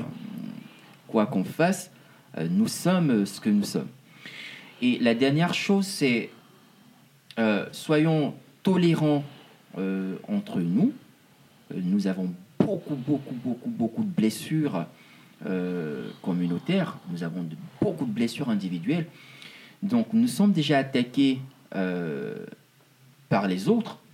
Ça ne sert à rien qu'on continue à s'attaquer euh, nous-mêmes. Mhm. Vraiment, c'est, pour moi, c'est très important. C'est souvent on parle de, de, de l'histoire. Il faut savoir que cette histoire-là qu'on a vécue, ces traumatismes ne pourront pas s'estomper du jour au lendemain. Il, faudra beaucoup, beaucoup, beaucoup, beaucoup, beaucoup de temps. Donc soyons vraiment indulgents, soyons dans la tolérance, soyons dans l'amour, soyons dans le respect. Respectons-nous, avançons ensemble. Et comme je dis souvent en Douala, Jalatane dima tongwele tonji. Mhm. C'est-à-dire que bah, c'est c'est- c'est vraiment ce que je disais en français, hein, c'est ensemble, nous pourrons être plus forts, ensemble, nous pourrons triompher de toutes les épreuves. Et c'est ce que les autres font. C'est ce que les autres font. Donc, il est temps pour nous aussi d'être soudés, que ce soit les, les- les- les frères de la, de la Caraïbe, les frères euh, euh, de, de la métropole, les Voilà, frères partout, de partout partout, partout où nous sommes, il va falloir se fédérer. Il est important que nous soyons unis, dia dia, main dans la main, pour pouvoir avancer ensemble. ouais, non mais complètement. Et moi je suis, je suis complètement d'accord avec ça, comme d'habitude, hein, mon très cher mari. Euh, je compléterai juste en disant, voilà, comme on l'a dit au départ, l'amour c'est trois choses. C'est l'estime de soi, donc aimons-nous. C'est euh, l'amour de l'autre, aimons nos, nos âmes sœurs, nos âmes jumelles, et c'est l'amour de la communauté. Et tant qu'il n'y aura pas ces trois axes-là, tant qu'on ne travaillera pas sur ces trois axes-là, on n'arrivera pas à faire grand-chose. Et on a dit pas mal de choses euh, euh, euh, dans, le, dans ce podcast, mais ce que j'aimerais quand même rajouter, c'est soyons indulgents Oui. avec nous-mêmes et avec les autres. C'est-à-dire qu'on a donné plein de conseils. Et l'idée, c'est pas de se dire quand on écoute ça, de se dire non, mais là, il y a tellement de boulot que je laisse tomber. Non, Mhm. nous-mêmes, on vous dit qu'on déconstruit. Et quand vous discutez avec des gens qui déconstruisent, tout le monde est dans ce, dans ce truc-là de, dé- de déconstruction. Et il faut des fois se dire que ça, franchement, j'arrive pas. J'arrive pas à déconstruire sur ce point-là. Et c'est normal. C'est normal. Et, il on faut a- juste être indulgent là-dessus. Parce qu'on a tellement, on a tellement tout à Oui. déconstruire Mm. que euh, il faut juste se dire, je fais ce que je, je peux pour cette génération. Exactement. Et je ne pourrais peut-être pas tout déconstruire, Mhm. mais c'est déjà ça. C'est pour Mhm. ça qu'il faut être indulgent entre nous, Mhm. envers nous-mêmes déjà et Mhm. envers la communauté. Mhm, Exactement. Et puis, il faut se dire étape par étape. Et moi, c'est ce que je dis souvent à Michel. Si déjà, euh, nous, on arrive à déconstruire l'amour, euh, la gastronomie et, je sais pas, et la musique, Oui. Eh ben déjà, c'est ça qu'on lègue en plus à notre fille et elle ne partira pas de zéro. Et Mhm. elle-même, elle déconstruira peut-être sur d'autres choses. Avec ses enfants. Voilà, avec ses enfants. Mais l'idée, c'est vraiment ça. C'est de se dire, l'essentiel, c'est d'impulser la chose. On fait ce qu'on peut faire à notre niveau. Et après, petit à petit, et l'idée, de toute façon, hein, c'est qu'on va pas tout régler en une génération. Exactement. Donc, il faut pas être trop gourmand. On fait ce qu'on peut faire. Nous, on a notre petit média. Peut-être que dans, dans 50 ans, ce sera, euh, ce sera un très, très grand média. On n'en sait rien. Mais l'autre objectif, c'est pas, euh, c'est pas que ça explose demain. Parce Ouais. que euh, on sait que dans, dans tous les groupes, il faut être patient. Et c'est avec cette patience-là, cette indulgence et surtout ce dolo, l'amour, parce que nous, on croit énormément à la force de l'amour pour avancer. C'est comme ça qu'on pourra constituer des couples solides, des familles unies et surtout une, communauté, forte. Et stable. Merci. Merci. Alors, où est-ce qu'on peut, où est-ce qu'on peut vous retrouver, s'il vous plaît? Alors, on peut nous retrouver donc euh, sur notre chaîne YouTube, Afrondolo. On a également une page Instagram et euh, Afrondolo également. Et sur notre page Instagram, on vous disait tout à l'heure qu'on reçoit des inbox. Euh, N'hésitez pas à nous envoyer des messages, nous poser des questions, que ce soit des questions sur une situation ponctuelle ou demander un accompagnement. On répond à tous les messages. Voilà. Et aussi le t-shirt. Oui Ah Ah non, t'es un bon, Vraiment. Oui, c'est vrai qu'on n'a pas parlé. Euh, comme disait Michel en introduction, euh, Afrondolo est maintenant une marque euh, et on développe un certain nombre de produits dérivés dont je vais laisser Michel parler. Oui, on a, là, on a lancé notre premier t-shirt, nos premiers t-shirts qui, qui portent le, le message de Ndolo pimenté Pourquoi de l'eau pimentée Exactement. Parce que, en fait, euh, de l'eau pimentée, pourquoi? Parce que notre amour est, est- est- est à l'image de ce, de ce piment-là. Notre amour est fort. L'amour que j'ai pour Sandrine est fort euh, comme ce piment. Mais la-. Ah, exactement, ma femme, c'est ça. Mais l'amour que nous avons aussi pour la communauté, c'est c'est vraiment ça. hein. Cet amour est aussi fort que comme, comme ce piment. Et l'image, l'idée, c'est vraiment de vous dire, quand vous portez, quand vous avez ce t-shirt à front de l'eau, euh, ce t-shirt de l'eau pimentée, pensez déjà à, à cette communauté. Vous dire, oui, vous portez euh, euh, l'initiative de- de- des- des personnes de la communauté. Et sachant, sachez aussi que quand vous achetez un t-shirt de l'eau pimentée de chez Affront de l'eau, bah, vous soutenez plusieurs entreprises noires derrière. C'est vraiment ça l'idée, c'est de se dire, de l'eau pimentée, c'est l'amour qui est, qui est tellement fort que ça, ça impacte notre couple, ça impacte aussi toute la communauté parce que, bah, euh, au final, comme je disais tout à l'heure, c'est toute une communauté qui mange derrière.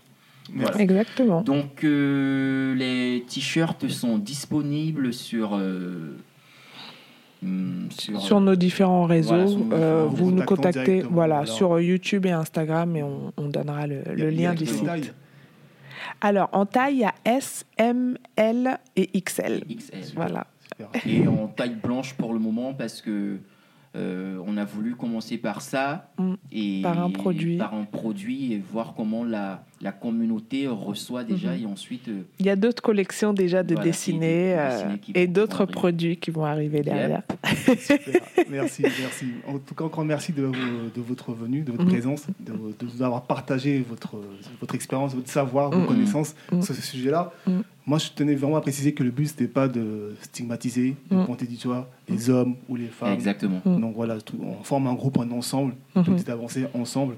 Et j'espère que, que les gens pourront se tourner vers les bonnes, les bonnes, pardon, les bonnes personnes Mhm. pour avoir des, réponses à leurs questions afin Exactement. de toujours avancer ensemble. Exactement. En tout cas, merci à toi de nous avoir reçus. C'était vraiment un, un plaisir euh, d'être sur ce podcast euh, avec toi. Ouais, Donc, euh, merci pour l'accueil. Super, super. Merci, Merci, et, et on espère euh, revenir hein, très très très vite. hein. Moi j'aime- bien parler donc. euh, La radio rapporteuse de prison, elle est là pour vous accompagner. Merci à vous d'avoir écouté l'épisode. Je vous dis à très bientôt pour le prochain sujet.